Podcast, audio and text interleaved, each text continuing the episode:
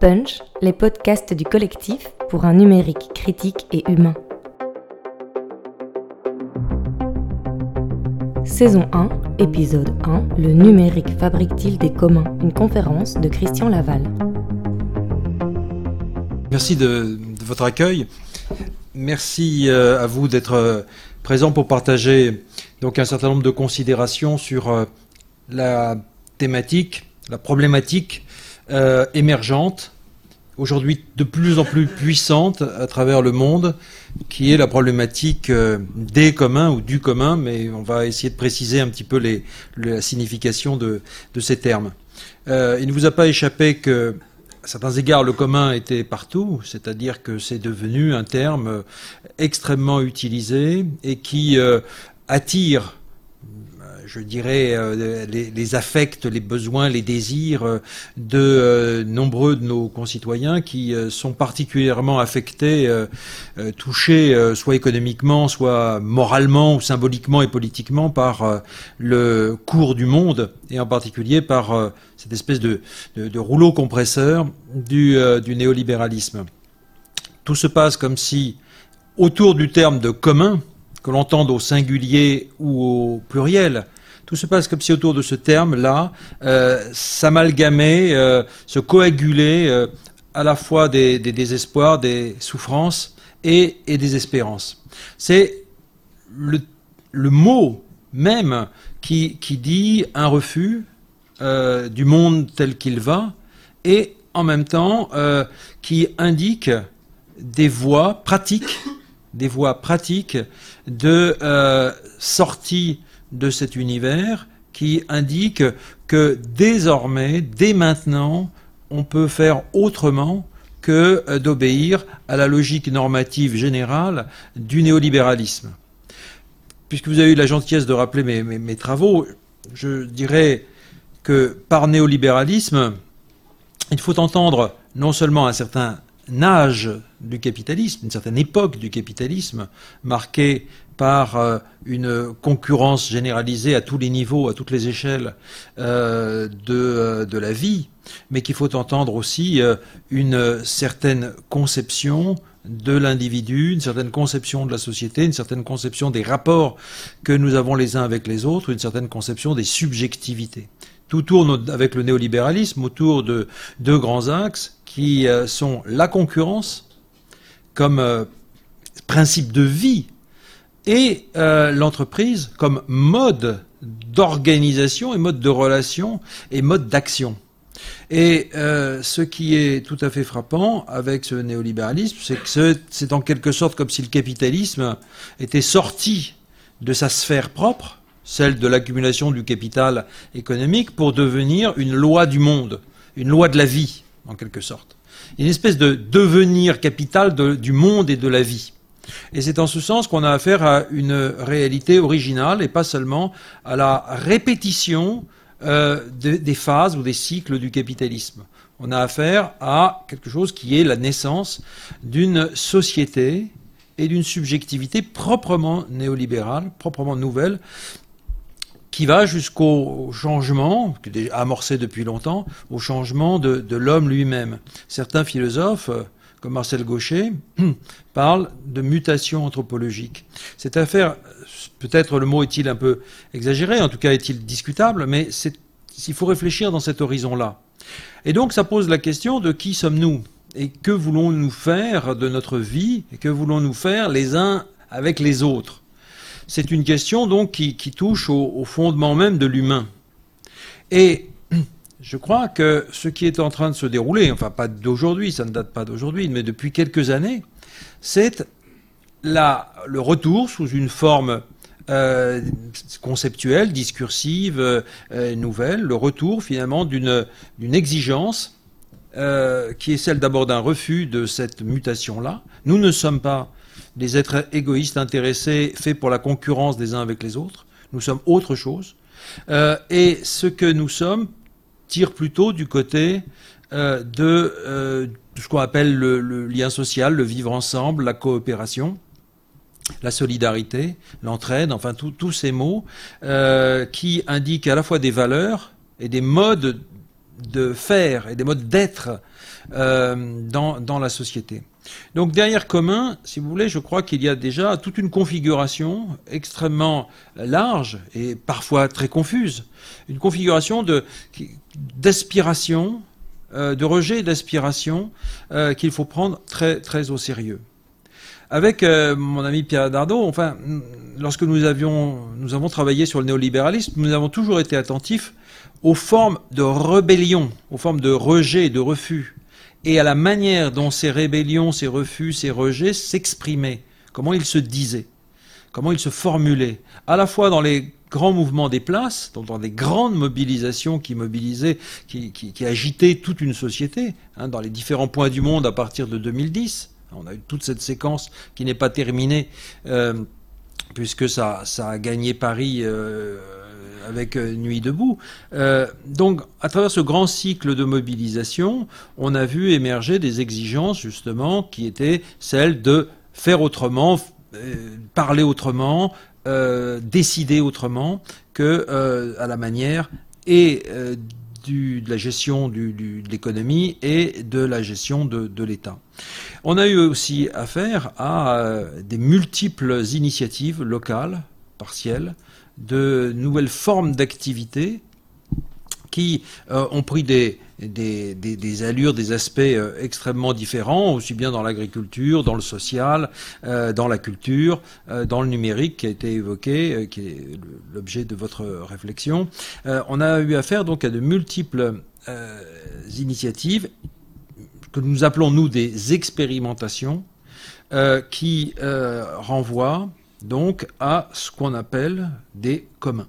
Alors pour ça que je vais essayer d'abord dans un premier temps de préciser un peu le sens des, termes. Parce que le commun, c'est cette aspiration générale que je vous ai dit, mais il faut aller un peu plus dans le détail et regarder, examiner ce qu'on entend précisément par ces termes-là. Et ensuite, je dirais comment nous, nous avons euh, interprété euh, cette émergence des communs, nous l'avons interprété comme un principe politique nouveau. Alors, à partir des, gros, des, années 80-90, euh, on va observer un peu partout dans le, dans le monde, et de façon non coordonnée, ça c'est je crois important à le signaler, de façon non coordonnée, non programmée, non planifiée, on va assister à l'émergence d'une euh, ou à la résurgence, pourrions-nous dire plutôt, euh, d'une thématique euh, des communs. commun est un mot assez compliqué en lui-même. Commun, au pluriel, c'est un terme en français qui est assez nouveau dans les usages que l'on en fait aujourd'hui. Il faut bien s'en rendre compte. Commun est en fait une traduction de l'anglais commons. Euh, le terme a de multiples sens en anglais. Hein, on connaît la House, of Commons, la maison des communes, enfin, euh, des commoners, des gens du, du, commun, des roturiers si vous voulez. Mais commons a un autre sens. Il désigne les pratiques collectives dans la société rurale régies par des droits coutumiers. Ce sont toutes ces euh, activités collectives permises, y compris euh, dans le cadre du droit féodal, euh, toutes ces activités collectives qui permettent d'utiliser euh, ben, des ressources naturelles, des étangs, des forêts, d'utiliser des, prés communaux, de ramasser du bois et des champignons. C'est-à-dire tout ce qui d'ailleurs survit encore dans de mains endroits comme des vestiges, mais parfois des vestiges assez actifs et vivaces, euh, de ces pratiques très anciennes, qui ont permis à des communautés villageoises euh, de vivre selon ce qu'on pourrait appeler la loi du lieu. La loi du lieu, hein, c'est la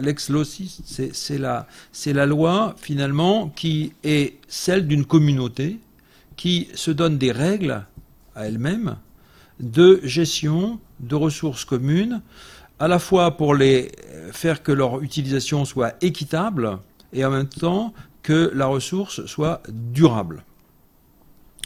Bon, ça, ça peut régler la pêche, la chasse, euh, le ramassage des bois, etc., etc. Ça peut concerner de multiples aspects de la vie sociale, ça peut concerner des chemins, etc. Ça aussi une, une implication importante, c'est l'obligation. L'obligation que les gens ont les uns vis-à-vis des autres de respecter justement cette ressource commune. Alors, ce qui c'est, pourquoi je vous rappelle ça? Parce qu'en fait, c'est extrêmement important de comprendre que euh, face à l'offensive euh, néolibérale ou capitaliste euh, à laquelle on assiste à partir des années 80, les mots de la résistance vont se dire de plus en plus dans les termes anciens, très archaïques des communs comme si euh, les mouvements sociaux, altermondialistes, euh, écologistes, avaient eu besoin de réinvestir cette vieille catégorie historique qui remontait à plusieurs siècles. Donc c'est par un travail d'analogie historique que le terme de commun est revenu à l'aide euh, d'historiens, etc. Euh, etc. Euh, ça a évidemment été nourri par de multiples références très diverses. on est revenu à Marx et à certains des chapitres du Capital sur la façon dont le capitalisme était né avec l'expropriation de, des paysans et de leurs possibilités de vie euh, avec l'extension euh, donc de la propriété euh, rurale. on a aussi relu des, historiens. on a évidemment pris, on a donné une grande importance, je vais insister là-dessus, à des travaux empiriques menés par des groupes et des groupes de chercheurs aux États-Unis dirigé euh, par euh, quelqu'un de très important dans le mouvement des communs qui s'appelle Elinor Ostrom, une chercheuse euh, américaine qui a été honorée par le prix de la Banque de Suède, dit prix Nobel d'économie en 2009. donc, cette Elinor Ostrom et son groupe de, chercheuses et de chercheurs ont fait des enquêtes à travers le monde pour euh, mettre en évidence que dans de très nombreux endroits, très différents, en Suisse, en Indonésie, en Amérique latine, etc., survivaient donc des pratiques collectives, des activités collectives très organisées, euh, très réglées, qui d'ailleurs euh, avaient construit d'une certaine façon ces systèmes institutionnels tels qu'ils avaient rendu à la fois efficaces l'exploitation de la ressource collective, hein, c'était des, étangs, des pêcheries, des, lacs, euh, des, forêts, etc des pâturages. Euh, ils avaient donc euh, rendu à la fois efficace cette exploitation collective et en même temps durable à travers des siècles. Donner des exemples, par exemple, d'organisations collectives qui, qui, avaient duré des siècles. Hein. Elinor Ostrom donc travaille dans les années 80 et 90 sur ces, questions-là. Et elle le fait dans une optique euh, euh, assez, intéressante, puisqu'elle euh, essaye de montrer qu'il n'y a pas que le dilemme, que le duo du marché et de l'État. Le marché porté par les néolibéraux, comme finalement la seule manière de produire efficacement et d'allouer de façon optimale les ressources, et euh, les socialistes ou les communistes qui ne voyaient dans l'État que la seule façon euh, contraire de gérer euh, l'économie, les ressources, etc. Donc, ce qu'elle fait à ce moment-là, c'est de dire très simplement que ce qui apparaissait comme extrêmement ancien et qui semblait à la fois en voie de disparition partout dans le monde et qui paraissait en tout cas un, incapable de, la moindre euh, efficacité euh, sociale et économique, en fait, est tout le contraire. Elle essaye surtout de, montrer que tous ceux qui, euh, dans le courant du néolibéralisme, ont essayé de dire que les communs étaient impossibles du fait des comportements égoïstes des individus, que toute cette démonstration était fausse. Car en effet, le néolibéralisme avait dans l'une de ses composantes un argumentaire qui consistait à dire que le commun était impossible du fait euh, des comportements calculateurs et maximisateurs des individus. Et dès qu'on leur euh, donnait la possibilité d'utiliser une ressource collective, en abuser nécessairement et détruisait la ressource collective. C'est un célèbre, euh, enfin, quelqu'un qui est devenu célèbre, qui est à la fois biologiste et, démographe, un certain Garrett Hardin, qui avait écrit un ouvrage, un, article en 68, qui s'appelait La tragédie des communs tragédie des communs était de la tentative de montrer l'impossibilité de la gestion collective d'une ressource collective. Et ce que montre euh, Ostrom, donc, c'est que cette démonstration est fausse parce qu'elle part du principe que nous serions tous des individus atomisés, euh, totalement indépendants, incapables de communication, incapables d'interdépendance avec les autres, incapables d'interaction, incapables de produire des règles collectives auxquelles nous obéirions dans nos comportements sociaux et économiques. Et vous voyez pourquoi je vous ai rappelé tout à l'heure la, question des fondements et de la mutation anthropologique. Parce qu'on touche là le point, le point essentiel. Les néolibéraux ne peuvent admettre qu'un seul type d'individu, qu'un seul modèle d'individu. Certes, ils peuvent toujours euh, ajouter, comme le faisaient les vieux utilitaristes, euh, que l'altruisme est une façon de, euh, de satisfaire son intérêt personnel, etc., etc. Ils peuvent toujours, en fait, assimiler, si je puis dire, des comportements de type altruiste ou de solidarité. Mais en réalité, tout est gouverné par l'égoïsme et il aurait été difficile, voire impossible d'admettre qu'un collectif, qu'un groupe, n'importe quel groupe, de n'importe quelle taille, est capable de produire des règles non égoïstes, si je puis dire. Des, règles qui précisément partagent équitablement et la charge, c'est-à-dire le coût, et euh, les, bénéfices, euh, c'est-à-dire de produire des règles de démocratie. Euh, dans les affaires économiques ou dans les affaires sociales. Alors, je vous ai dit ça parce qu'on arrive là maintenant à la, à la fois à l'histoire et à la théorie des communs.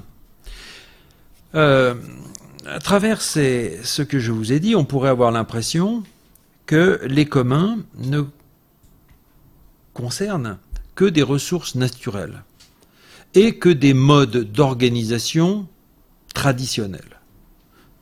Naturel et traditionnel. Euh, et en effet, euh, on peut avoir cette impression lorsqu'on lit une littérature euh, ancienne, justement dans les années 90, où ce sont souvent les altermondialistes, les écologistes, etc., qui, défendent finalement des espaces naturels ou des ressources naturelles menacées par des multinationales ou par des pratiques euh, d'accaparement des terres dans telle ou telle région ou de privatisation, comme ça a été rappelé, par exemple des privatisations de l'eau. Bon.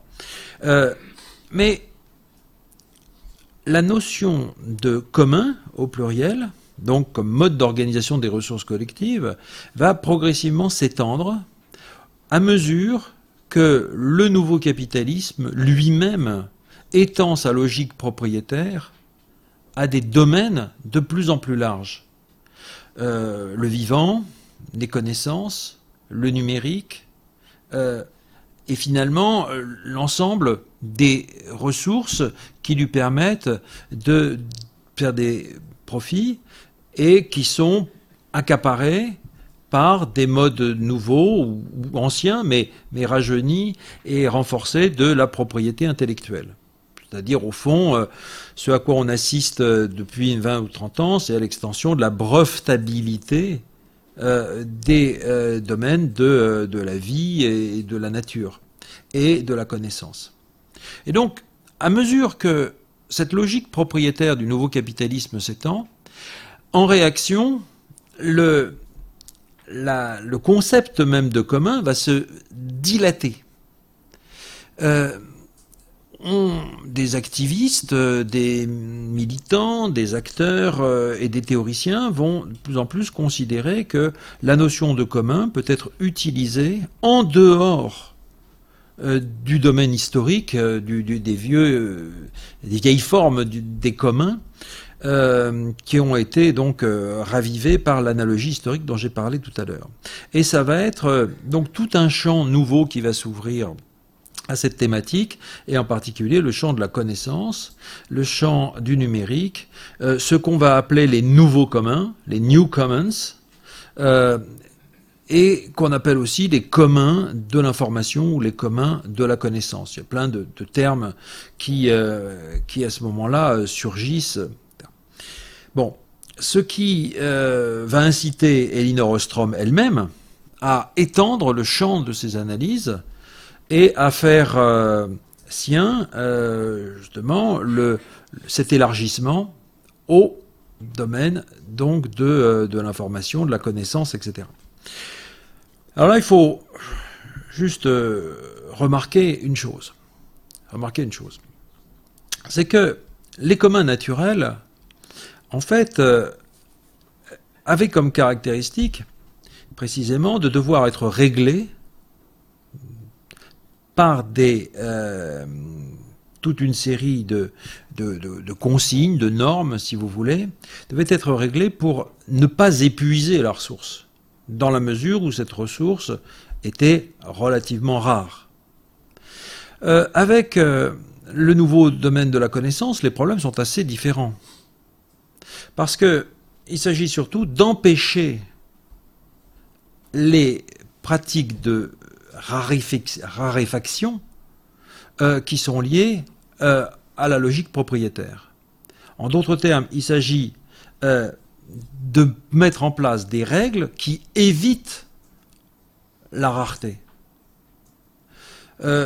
par les outils juridiques divers et variés qui seront inventés euh, au cours du temps.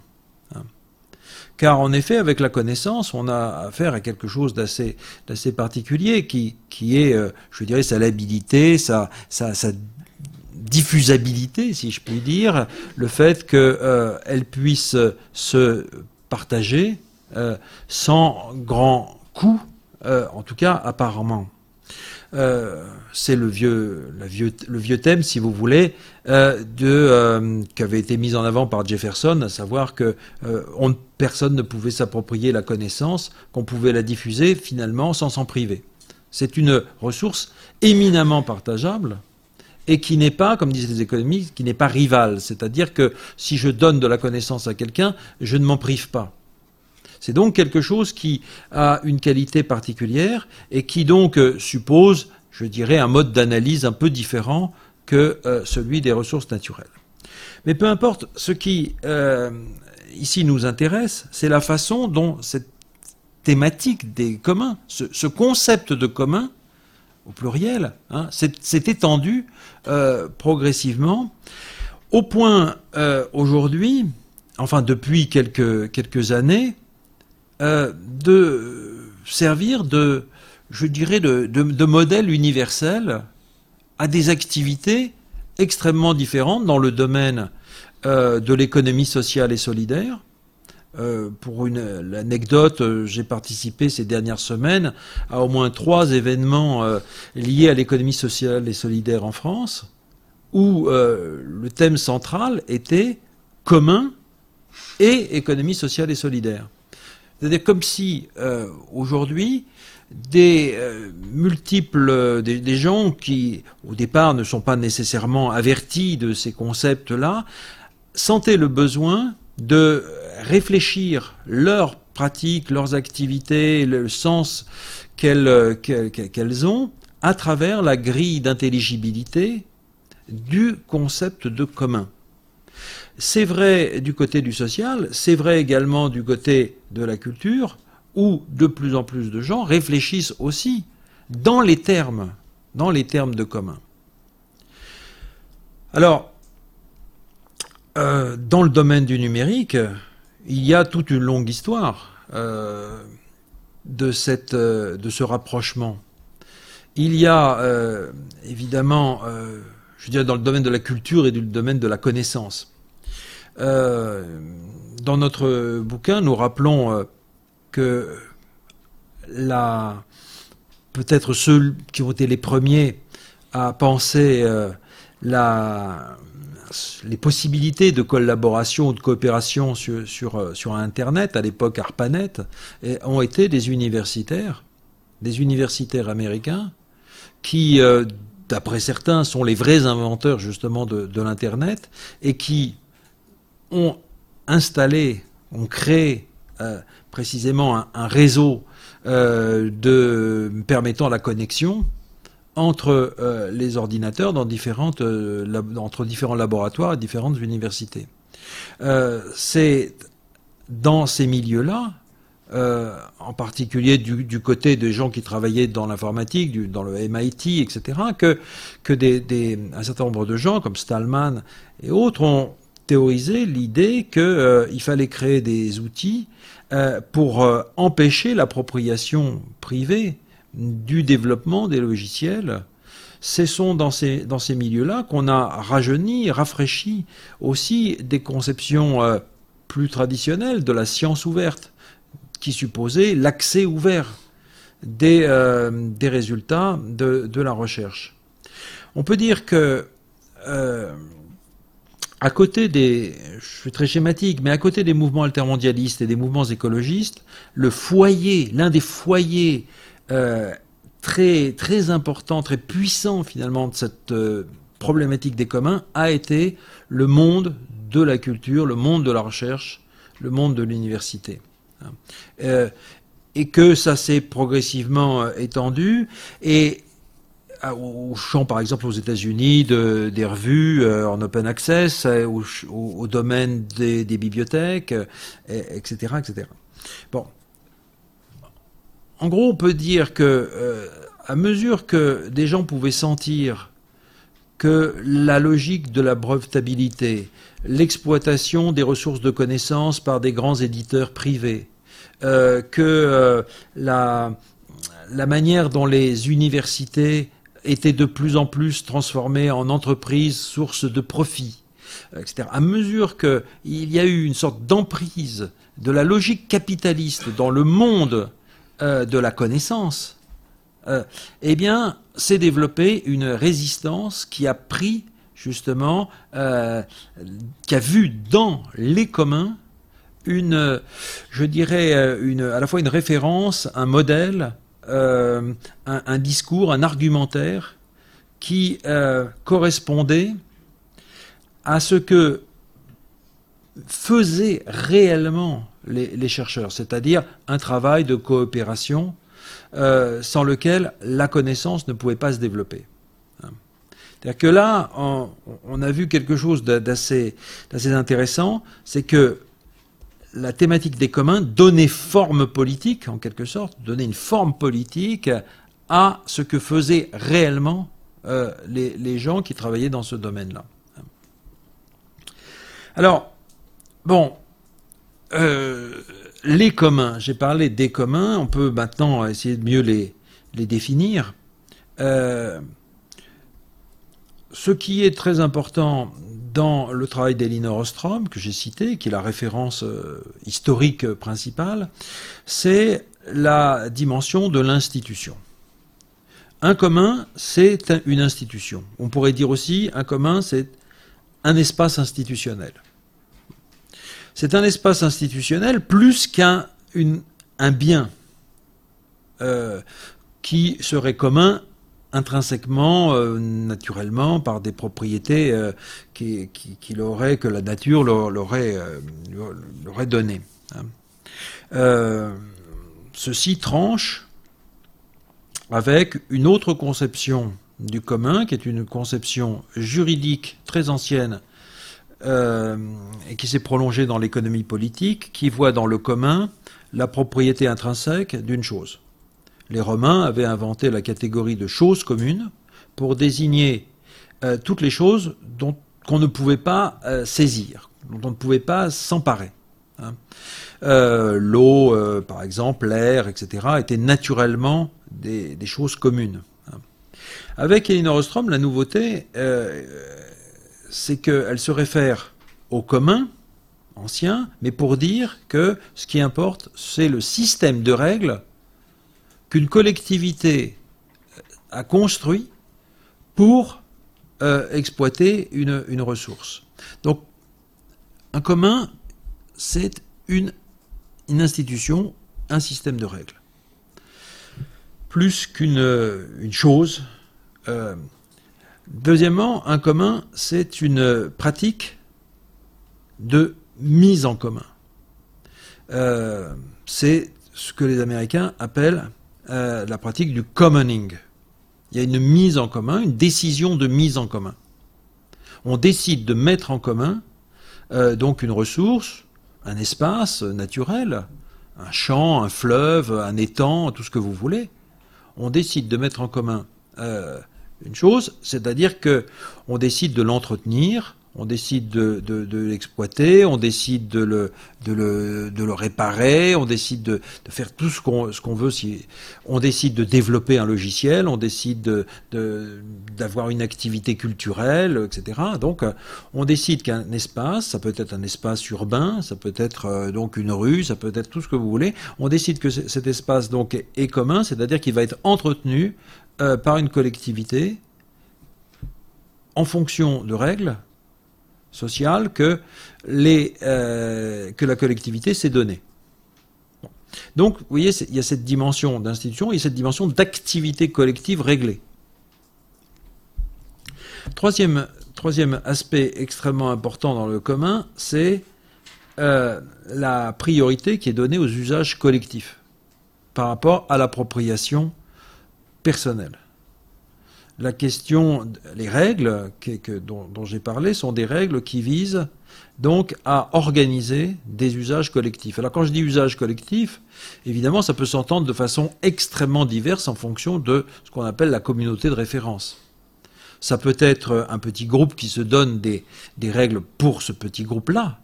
C'est un usage collectif réservé à la collectivité euh, qui a fixé ses règles et qui a décidé de mettre en commun un certain nombre de choses. Mais ça peut être aussi une ville, ça peut être euh, euh, une société tout entière, un pays, ça peut être le monde tout entier. C'est-à-dire que cette décision de la mise en commun est à multiples échelles possibles. On peut décider collectivement que euh, donc une rue, une place euh, pourra être considérée comme espace commun, euh, donc entretenu, géré et gouverné par, par, par des usagers. on peut décider que le climat, le climat est un commun de l'humanité et que ce commun de l'humanité doit être entretenu par l'humanité tant que tel, peut-être euh, au-delà des, États, par d'autres systèmes euh, juridico-politiques plus efficaces que euh, l'intergouvernementalité étatique d'aujourd'hui. Bon, au fond, par commun, donc, on peut entendre toute forme d'institution, toute forme d'institution qui organise une mise en commun de ressources, d'espaces, de connaissances à l'usage collectif.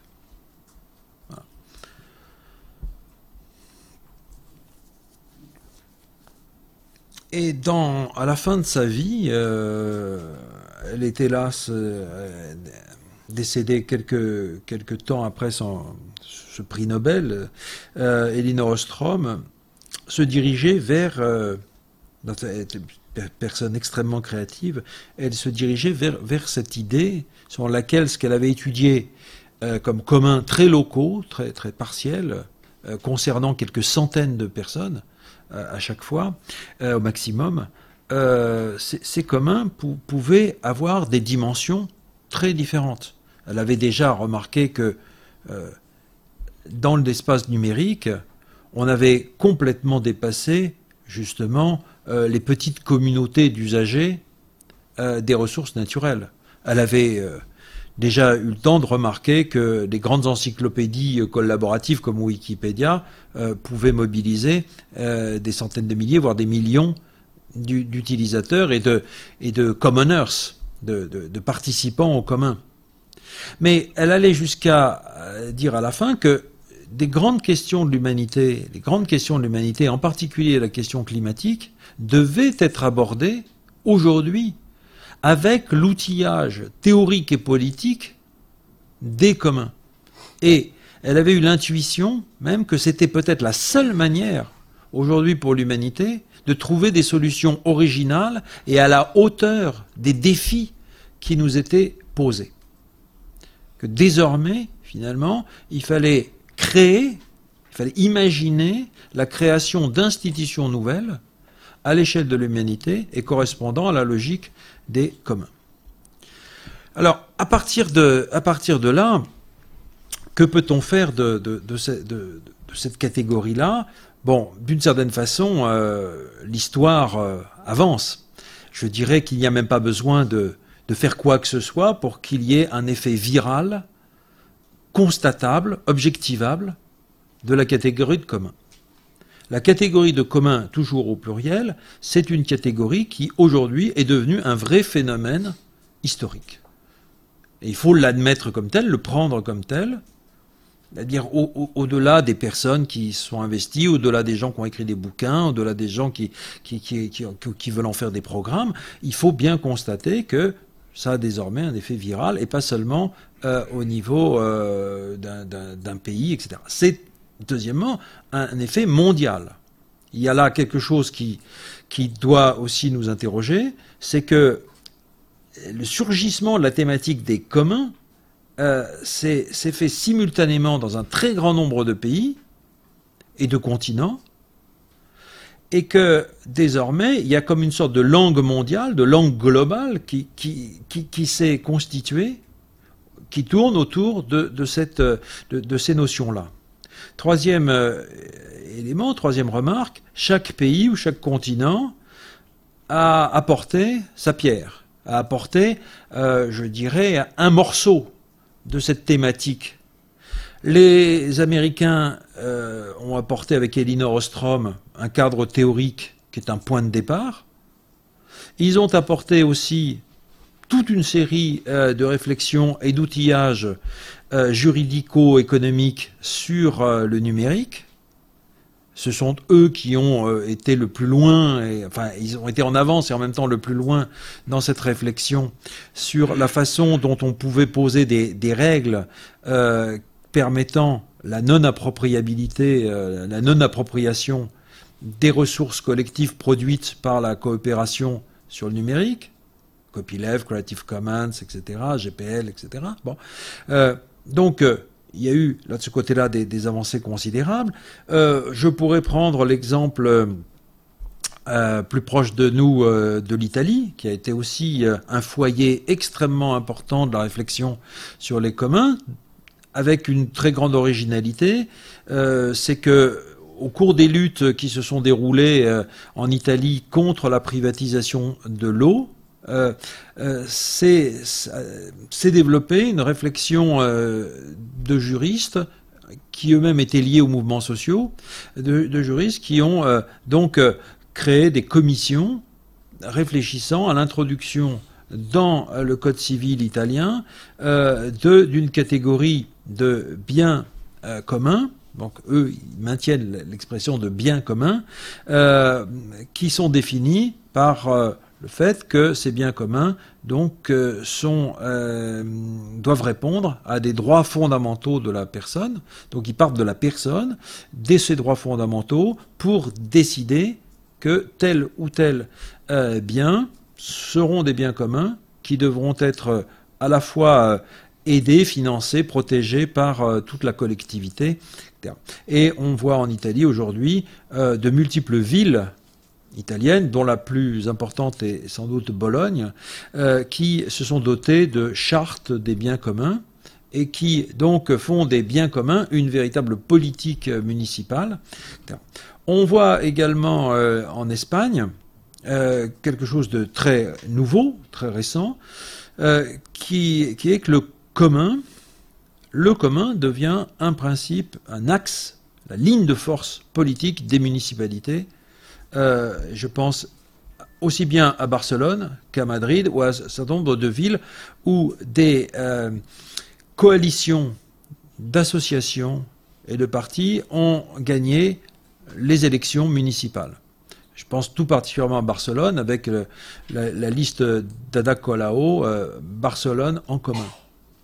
Euh, aujourd'hui, commun, le commun désigne de véritables pratiques politiques nouvelles, euh, ou plus exactement des laboratoires de pratiques politiques urbaines nouvelles, qui sont, comment dire, qui reposent sur trois, trois pieds, en quelque sorte. Une équipe municipale euh, ouverte euh, aux désirs de la population et qui euh, donc a comme objectif de ne pas se substituer aux vœux de la population, donc qui, met en question là, ce qu'on appelle la représentation.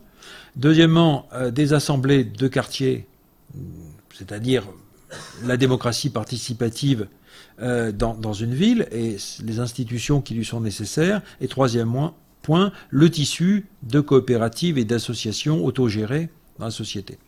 Donc vous avez quelque chose qui est en train de se constituer aujourd'hui, une nouvelle définition en quelque sorte de la politique, d'une politique qui ne serait pas seulement une politique de parti. Euh, et là, on a quelque chose aussi d'extrêmement intéressant, c'est que tout ce qu'on a dit jusqu'à présent autour des communs semblait relever plutôt de l'économie, de, la production, euh, de la gestion de ressources ou de la création de, ressources nouvelles, commun est devenu une catégorie politique euh, puisque l'organisation politique même des, villes ou des quartiers ou des, des pays tend aujourd'hui à se dire aussi à travers cette grille d'intelligibilité. C'est comme si au fond on avait maintenant deux registres des communs, les communs socio-économiques, je puis dire, et d'autre part les communs politiques, c'est-à-dire l'idée selon laquelle il faut inventer d'autres modes d'organisation à l'imitation justement des communs économiques. Comme si finalement la politique devait se calquer sur euh, ce qui peut s'inventer ailleurs dans d'autres domaines. Et cela répond évidemment à tout, euh, cela fait écho à toutes les aspirations à la démocratie réelle, à la démocratie profonde, à la démocratie euh, euh, directe, enfin à toutes ces formes aujourd'hui qui, qui apparaissent ou qui réapparaissent plus, plutôt dans les grandes mobilisations, ou d'ailleurs dans des, des, des, des, gestions de villes. Alors, au fond, quand je vous posais la question, je me posais la question, qu'y a-t-il à faire? Au fond, il y a déjà à regarder ce qui se, fait euh, un peu partout, c'est-à-dire cet effet viral, euh, à constater cette euh, dimension globale des communs, à remarquer comment s'inventent aujourd'hui donc des articulations nouvelles entre le politique et l'économique autour de cette catégorie, et puis peut-être d'aller un peu plus loin, et c'est ce que nous avons essayé de faire avec Pierre Dardot dans notre livre où l'on utilise commun de façon assez différente de celle dont je vous ai parlé. Euh, qu'est-ce que nous avons essayé de, faire? Nous avons essayé de tirer les leçons de tout, tout ce surgissement. Euh, euh, et nous nous sommes demandé si, avec cette émergence des communs, donc nous n'avions pas affaire à un principe politique nouveau qui devait être pensé comme tel, qui devait être élaboré comme tel. Un principe politique qui serait précisément le principe contraire et le principe alternatif au principe du néolibéralisme dont j'ai rappelé les grands, aspects tout à l'heure. Plutôt que euh, la concurrence, la coopération, plutôt que l'appropriation générale des ressources, l'inappropriabilité ou le droit d'usage euh, collectif, plutôt que, l'égoïsme euh, magnifié, euh, l'altruisme, la solidarité, la réciprocité. Donc, fond, la question qui s'est posée pour nous, c'est que d'une certaine façon, cette extension virale des communs nous dit quelque chose sur le besoin que nous avons d'un axe politique nouveau qui euh, ne soit pas un programme politique en tant que tel, c'est pas c'est pas là une affaire de, de, politiciens, mais qui soit un principe politique tel que des traités politiques peuvent les, formuler, un principe politique, donc qui serait euh, qui aurait deux caractéristiques tiré des pratiques, tiré des luttes, tiré des expérimentations, qui aurait deux principes, deux axes, deux aspects.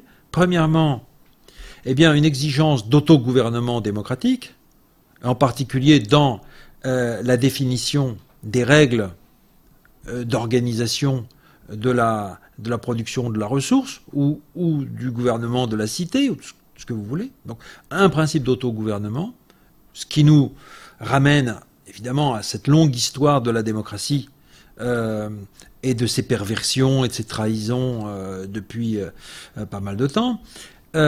Et puis, deuxième axe, eh bien le,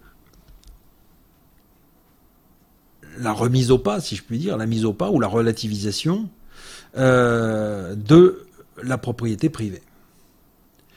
Euh, alors, je, il y, a ces deux aspects qu'on pourrait traiter, démocratie d'un côté, et puis euh, la question de la propriété privée.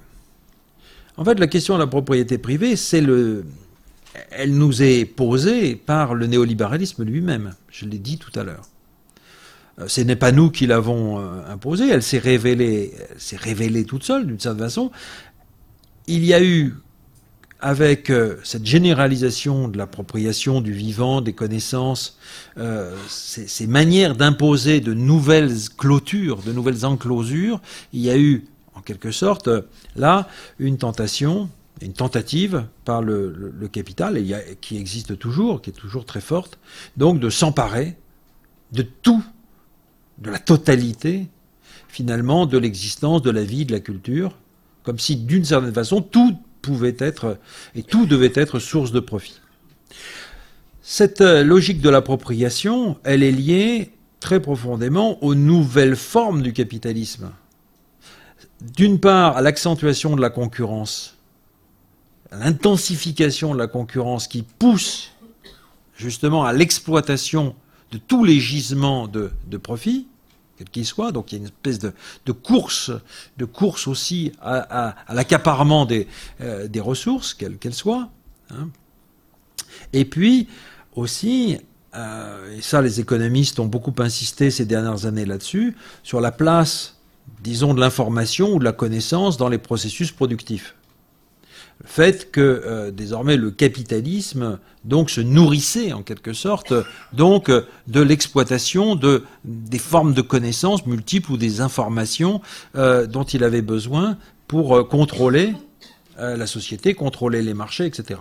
Les, les, grands, les grandes bases de données constituées par les, grands, les, les, grandes firmes en sont quelques, quelques aspects, quelques, quelques composantes importantes. Et puis, Évidemment, l'autre aspect extrêmement intéressant que vous avez abordé, c'est le fait que le, nouveau capitalisme exploite le commoning, exploite de plus en plus la mise en commun. Alors, ce n'est pas une affaire nouvelle puisque euh, la coopération orchestrée par le capital est bien à la base, justement, du décollage et du développement industriel. Marx l'avait parfaitement montré dans le capital. Euh, mais ce à quoi on assiste aujourd'hui, c'est à une exploitation qui dépasse de loin euh, l'exploitation des salariés dans les entreprises.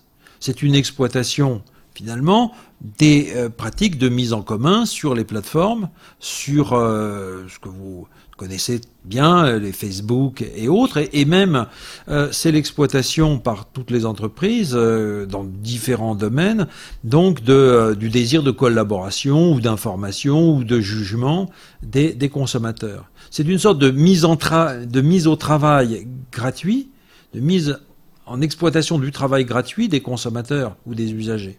Hein. On a donc affaire à quelque chose d'assez étonnant, c'est que le, nouveau capitalisme, que certains appellent le capitalisme connexionniste, a très vite compris tout ce qu'il pouvait tirer, justement, de, du fait que chacun pouvait se connecter donc à des plateformes, à des sites, etc., et, et participer à l'invention, à, la critique, euh, aux suggestions qui pouvaient être faites même euh, qui pouvaient, euh, chacun pouvait avoir le désir de participer à une communauté d'usagers ou de, consommateurs, etc.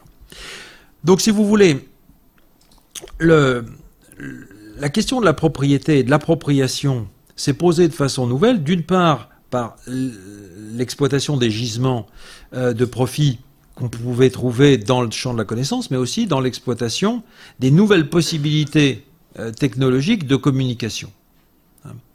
Et euh, la tentative d'appropriation, justement, euh, par les multinationales, ou par les grandes entreprises en tout cas, par les oligopoles, l'exploitation de tout ce que des gens pouvaient mettre en commun par les nouveaux moyens technologiques.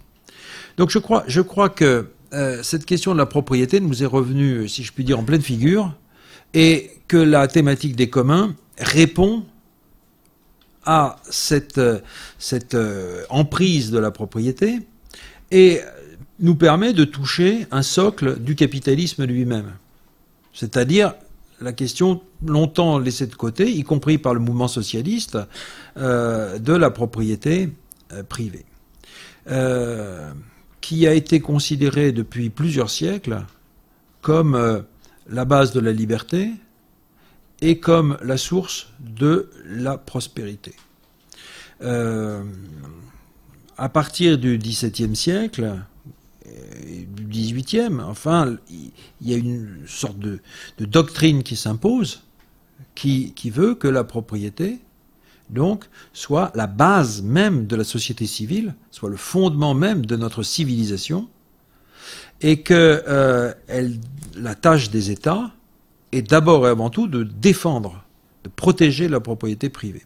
Et le, droit, euh, le droit civil, euh, le, droit public doit au fond être organisé autour de cette défense de la propriété privée. Il y a des célèbres textes qu'on revisite, revisite euh, dans notre bouquin qui, qui, euh, qui le montrent. Donc, la question du commun repose cette question de la propriété privée et de l'appropriation. Et euh, elle touche un fondement donc de notre organisation sociale et économique. Un célèbre auteur du, du 19e siècle, qui porte le nom de Proudhon, avait euh, eu une intuition absolument remarquable. Lorsqu'il avait euh, expliqué, selon une formule très célèbre, que la propriété c'était le vol. La propriété c'est le vol, mais de quoi? La propriété, expliquait-il, c'est le vol de la force collective. Il avait eu cette intuition remarquable que le propriétaire des moyens de production, en fait, euh, payer chacun individuellement, comme s'il s'agissait d'une force individuelle, alors qu'il exploitait une force collective, c'est-à-dire la capacité qu'avait une collectivité mise ensemble, ou un groupe de travailleurs mis ensemble, de produire beaucoup plus que n'aurait fait une simple addition de forces individuelles. Et, là, euh, je crois que c'est ce qui aujourd'hui, euh, comment dire, euh, doit être une source d'interrogation sur une source et un moyen de lecture de ce qui est en train de se produire.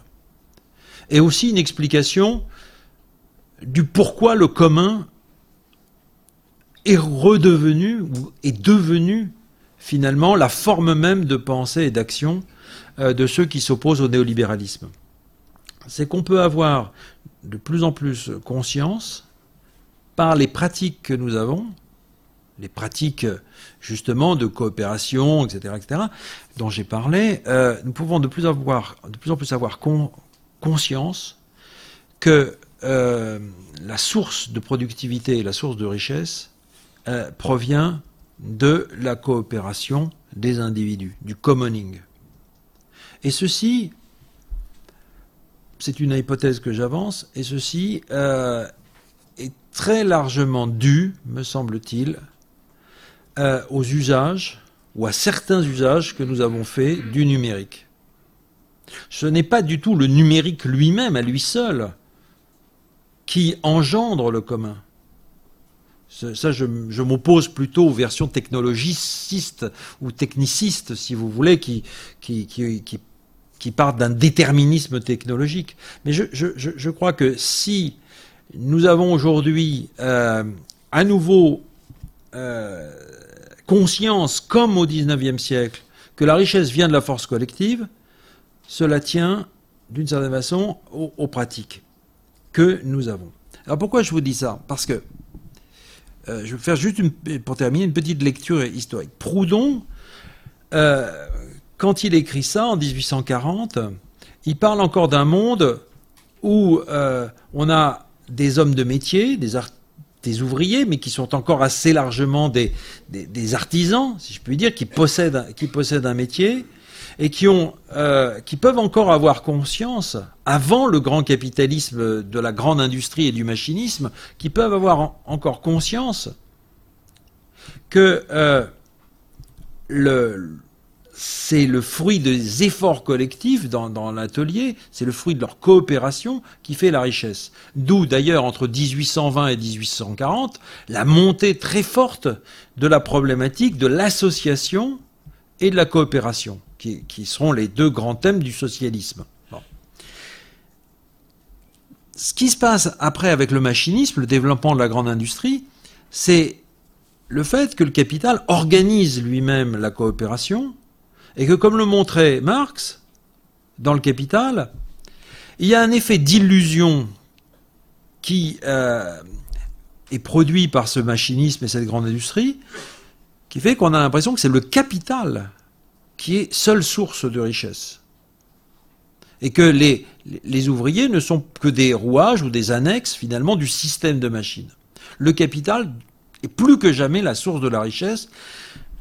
Et là, comme il il explique, il le dit bien, il dit, au fond, cette force collective des travailleurs coopérants devient la force collective du capital.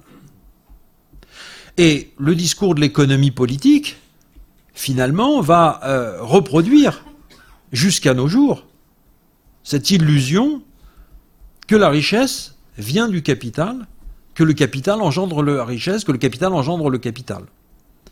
Et on entend ça encore tous les jours euh, à travers le mythe de l'entrepreneur innovant, euh, seul créateur de richesse. Bon, ça c'est l'idéologie générale, c'est-à-dire une manière d'effacer totalement la source de la richesse dans la coopération. Et c'est aussi ce qui justifie les salaires monstrueux ou les revenus monstrueux, soit des actionnaires, soit, soit des, dirigeants des, grandes entreprises. Hein il n'y a que ça qui peut, il n'y a que cette illusion, si vous voulez, qui peut justifier des salaires de ce genre. Ce qui est en train de se, produire avec euh, commun, c'est, me semble-t-il, donc une nouvelle phase, une nouvelle phase dans laquelle euh, on a affaire à une lutte. C'est un champ de lutte, toute ça, une lutte entre euh, finalement, ceux qui orchestrent, ceux qui orchestrent euh, les, nouvelles formes de euh, les nouvelles formes de force collective hein, sur le numérique, les, grands tenants du capitalisme digital, les grandes entreprises dont le taux de croissance est totalement inédit dans l'histoire, hein, du fait même que justement ils exploitent des bases d'informations qui leur sont données par les participants, à ces, plateformes. Et puis d'autre part, tous ceux qui développent des usages et des pratiques qui permettent de prendre conscience que c'est nous, c'est le nous qui, en fait produit euh, la, nouvelle forme de richesse. Et donc, voilà, moi j'ai le sentiment que euh, aujourd'hui, euh, la lutte est engagée donc autour du commun, entre deux grandes forces, hein, si je puis dire, et de, grandes dynamiques. D'un côté, la dynamique qu'il faut bien dire dominante, la dynamique dominante des, multinationales euh, animées par ce désir euh, de profit illimité et donc d'appropriation générale. Et puis d'autre part, cette logique minoritaire, mais qui est quand même qui se développe à grande vitesse, qui tient à l'institution de nouvelles pratiques. Et à partir de là, qui tend à développer une nouvelle pensée politique, de nouvelles formes d'organisation politique, par exemple beaucoup plus horizontales, qui posent des questions aujourd'hui très radicales sur euh, la forme de démocratie qu'il nous faut mettre en place et le type euh, de production qui n'aurait plus comme destination euh, l'accumulation privative des biens. Voilà. Euh, j'ai fait un peu le tour, euh, un petit peu rapidement, de, tous ces aspects pour donner un petit peu un, cadre à notre, à notre discussion. Je vous remercie de votre, votre attention.